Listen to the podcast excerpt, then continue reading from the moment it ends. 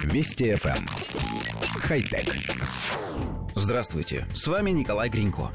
На YouTube-канале компании Boston Dynamics опубликован видеоролик, демонстрирующий новые возможности разрабатываемого компанией двуногого робота Atlas. Робот стоит на руках, совершает несколько кувырков и прыжков на месте, а затем встает в позу завершившего выступление гимнаста.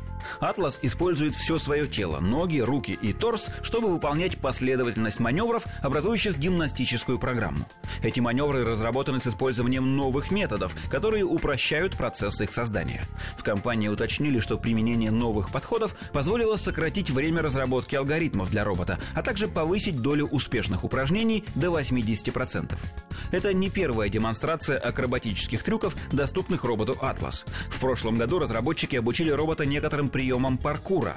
В ролике робот на бегу перепрыгивал лежащее под ногами бревно, а затем в три прыжка забирался на ступенчатую конструкцию.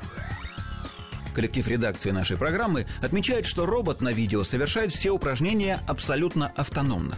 В ранних видеороликах, когда прототипы компании только учились ходить, к ним тянулись толстые провода, по которым поступало не только электричество, но и управляющие команды, то есть компьютер, контролирующий поведение робота, находился вне корпуса. Мало того, в некоторых видео роботы даже подвешивались к потолку системой тросов, поскольку были не способны самостоятельно удерживать равновесие.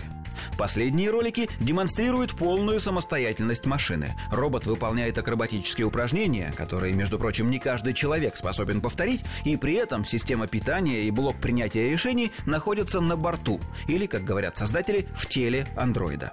Также заметно, что по сравнению с видео двухлетней давности, в котором Атлас прыгал через препятствия и делал сальто, его движения стали более плавными и уверенными. Одним словом, эволюция роботов от Boston Dynamics движется стремительными темпами. Помнится, мы когда-то утверждали, что человечество может и не дождаться появления человекоподобных роботов, поскольку их разработка намного сложнее и дороже, чем строительство утилитарных нечеловекоподобных машин. Что ж, вынуждены признать, что мы были неправы. Хотя... Вести FM. Хай-тек.